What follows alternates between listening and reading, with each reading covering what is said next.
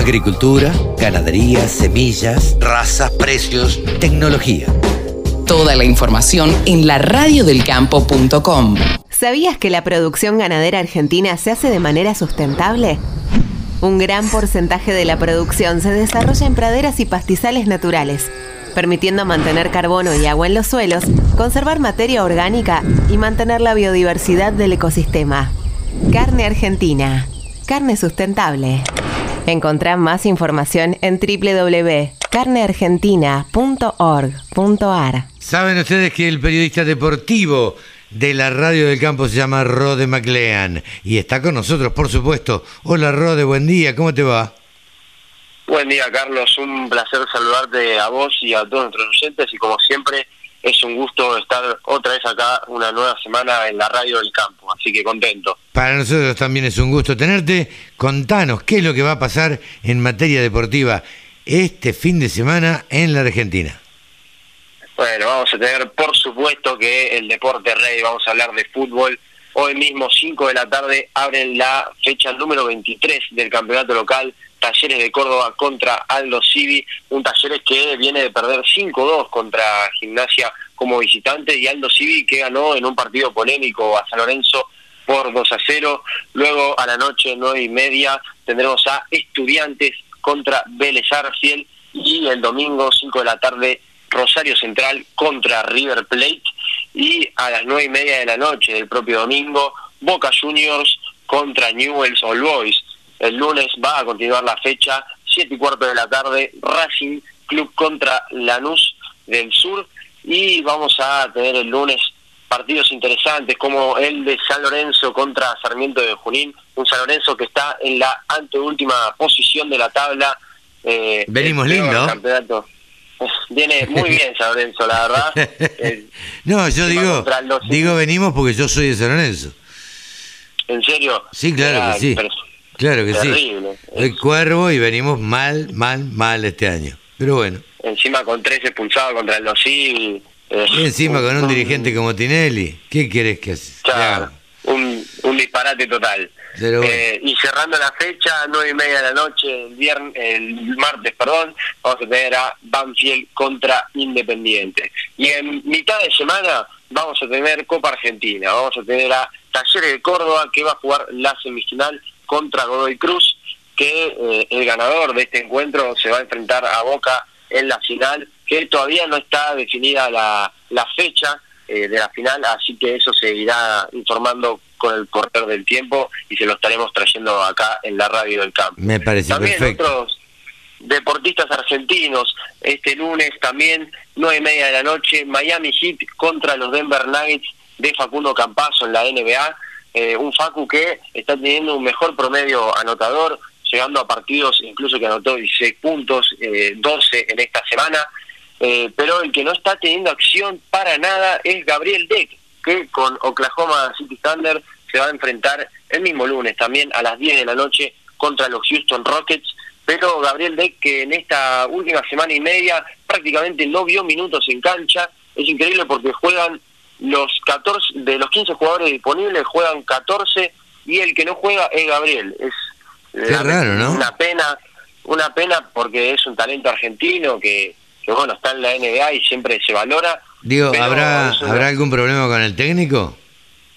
Sí, no, no sé si un problema con, lo con el técnico, sino que no entra en la rotación del equipo eh, o que tiene muchos eh, jugadores que juegan en su posición. Él es a la pivot y eh, tiene muchos jugadores, pero hoy en la NBA se dice que no hay posiciones en el básquet porque todos los jugadores son muy completos. Eh, digamos que un base puede cumplir roles de, del pivot, eh, entonces quizás lo que le falta a Gaby es profundizar en ciertos aspectos que él no tenía desarrollado y quizás ahí sí pueda entrar en consideración con, con su entrenador.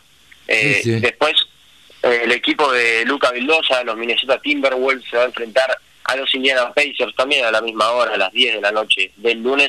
Eh, Luca Vildosa que eh, Leandro Bolmaro, perdón, Leandro Bolmaro, me, confundí. Leandro Bolmaro que eh, está viendo minutos en la G que es la liga de desarrollo, la NBA, por así decirlo, las inferiores del básquet estadounidense, que que va alternando entre la G-League y el primer equipo, así que veremos cómo, cómo rinde el partido de la G-League esta semana y quizás pueda tener minutos con los Timberwolves, como ya ha pasado. Y si te parece, Carlos, ya estoy para hablar del perfil de esta semana. Bien. Que ¿Quién? no- ¿A quién no voy a adelantar. ¿A quién no voy a trajiste? adelantar. No, vamos, no trajimos a Maradona como muchos esperarían, que, bueno, 25 de noviembre, hace unos pocos días, se cumplió un año de, de la muerte del Diego. Un año, ya había- parece mentira, ¿no? Un año. ya parece mentira y lo rápido que pasó el tiempo. Un año de, del de la muerte del máximo ídolo de la historia de nuestro país. Ya no solo del deporte, sino de, hablando del país en general, eh, sin dudas que fue un referente para todos y la Copa del Mundo que conquistó en el 86 y su carisma muy particular y el gran futbolista que era lo hicieron tan especial. Pero ya hablamos de él cuando fue su, cuando se cumplieron los 10 meses eh, de su muerte. Así que trajimos un compañero suyo, un amigo suyo, eh, Oscar Ruggeri, el cabezón El Ruggeri. cabezón, bien. El A ver, cabezón contanos Ruggeri. cabezón. El Cabezón nació en Rosario, eh, provincia de Santa Fe, el 26 de enero del año 1962. Hizo inferiores en el club Boca Juniors, hizo, su debut en el año 1980 y se mantuvo allí hasta el año 1983. Jugó un total de 147 partidos y anotó 11 goles y consiguió lograr el torneo metropolitano en el año 1981. Pero luego, eh, debido a una disputa con la dirigencia que no lo dejaba irse ni a él ni a Ricardo Gareca a otros equipos, junto con el Tigre Gareca, ambos se fueron a River Plate, como para darle la venganza a, Boca Juniors, se fueron a River Plate y allí estuvo Oscar Ruggeri durante tres temporadas, disputó 112 partidos y anotó 6 goles y ganó de todo. Ganó el campeonato de primera división en el 85, la Copa Libertadores de 1986, la Copa Intercontinental ese mismo año también. Todo esto con el Bambino Veira al mando, un equipo histórico de River que sin duda lo ganó todo. Y al año siguiente, en 1987, ganó la Copa Interamericana con el gran Carlos Timoteo Grigol como entrenador. Luego tuvo pasos por el equipo, un equipo de España llamado Logroñés, en el que apenas estuvo una temporada, disputó 34 partidos, pero eh, siguió por España y se fue nada más ni nada menos que al Real Madrid, en el que ganó un- la liga local esa única temporada que él disputó, 35 partidos jugados, dos goles convertidos para Oscar. Luego una temporada en Vélez después se fue a probar a, Italia, a Lancona, eh, un equipo italiano que para ese entonces estaba en la Serie A. Luego jugó en el América de México, en el que supo ser campeón de la Copa CONCACAF. Y después tuvo un paso de una temporada por el Real Jaén, un equipo de España también.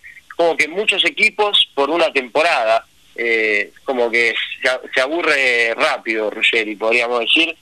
Luego estuvo dos temporadas en San Lorenzo de Almagro, en el que fue campeón del torneo clausura del año 1995, y estuvo una temporada en Lanús para finalmente retirarse del fútbol profesional. Su paso por la selección argentina, yo creo que muchos ya lo conocen, pero un breve repaso, 73 partidos jugados, 4 goles anotados, ganó la Copa del Mundo de México 1986, fue finalista de la Copa del Mundo de Italia 1990, que perdimos contra Alemania, pero también supo ganar dos Copas Américas, la Copa América de 1991 y la de 1993, que hasta hace unos meses era la última Copa América que había conseguido nuestro seleccionado. Mira vos.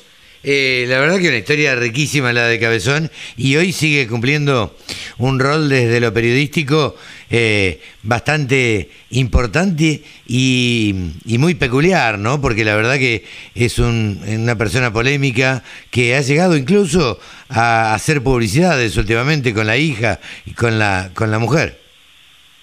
Sí, sí, totalmente. Eh, estuvo un tiempo como entrenador, pero pocos años, eh, poco menos de 10 años como entrenador, en que estuvo equipos como San Lorenzo, eh, Independiente de Avellaneda o la América de México también.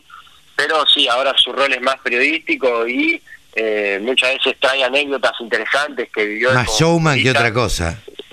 Eh, más showman que otra cosa totalmente, eh, pero sin dudas que a cualquier persona eh, le saca alguna sonrisa contando cada anécdota que te digo que yo, yo, yo me, me impresiona la cantidad de anécdotas que tiene Oscar, porque cuen- siempre tiene algo para contar de algún hecho en particular, una anécdota que la forma que tiene de, No, no, de y él es muy, muy, interesante. muy gracioso para contarlas. Tiene anécdotas lindísimas con Maradona. Tiene, tiene la verdad que es muy rico para escucharlo. Sí, sí, sin duda, totalmente. Bien, Rode, gracias por, por este perfil, gracias por toda la información y nos vemos la semana que viene. Así es, Carlos, como siempre, vamos a estar una semana más, así que nos estamos viendo la próxima. Te mando un saludo. Un saludo grande. los Rode MacLean, aquí ha pasado en los micrófonos de la radio del campo. ¿Sabías que la producción ganadera argentina se hace de manera sustentable? Un gran porcentaje de la producción se desarrolla en praderas y pastizales naturales, permitiendo mantener carbono y agua en los suelos, conservar materia orgánica y mantener la biodiversidad del ecosistema. Carne argentina. Carne sustentable. Encontrá más información en www.carneargentina.org.ar. El sector que más ingresos le genera al país se merecía tener una radio. www.laradiodelcampo.com Ahora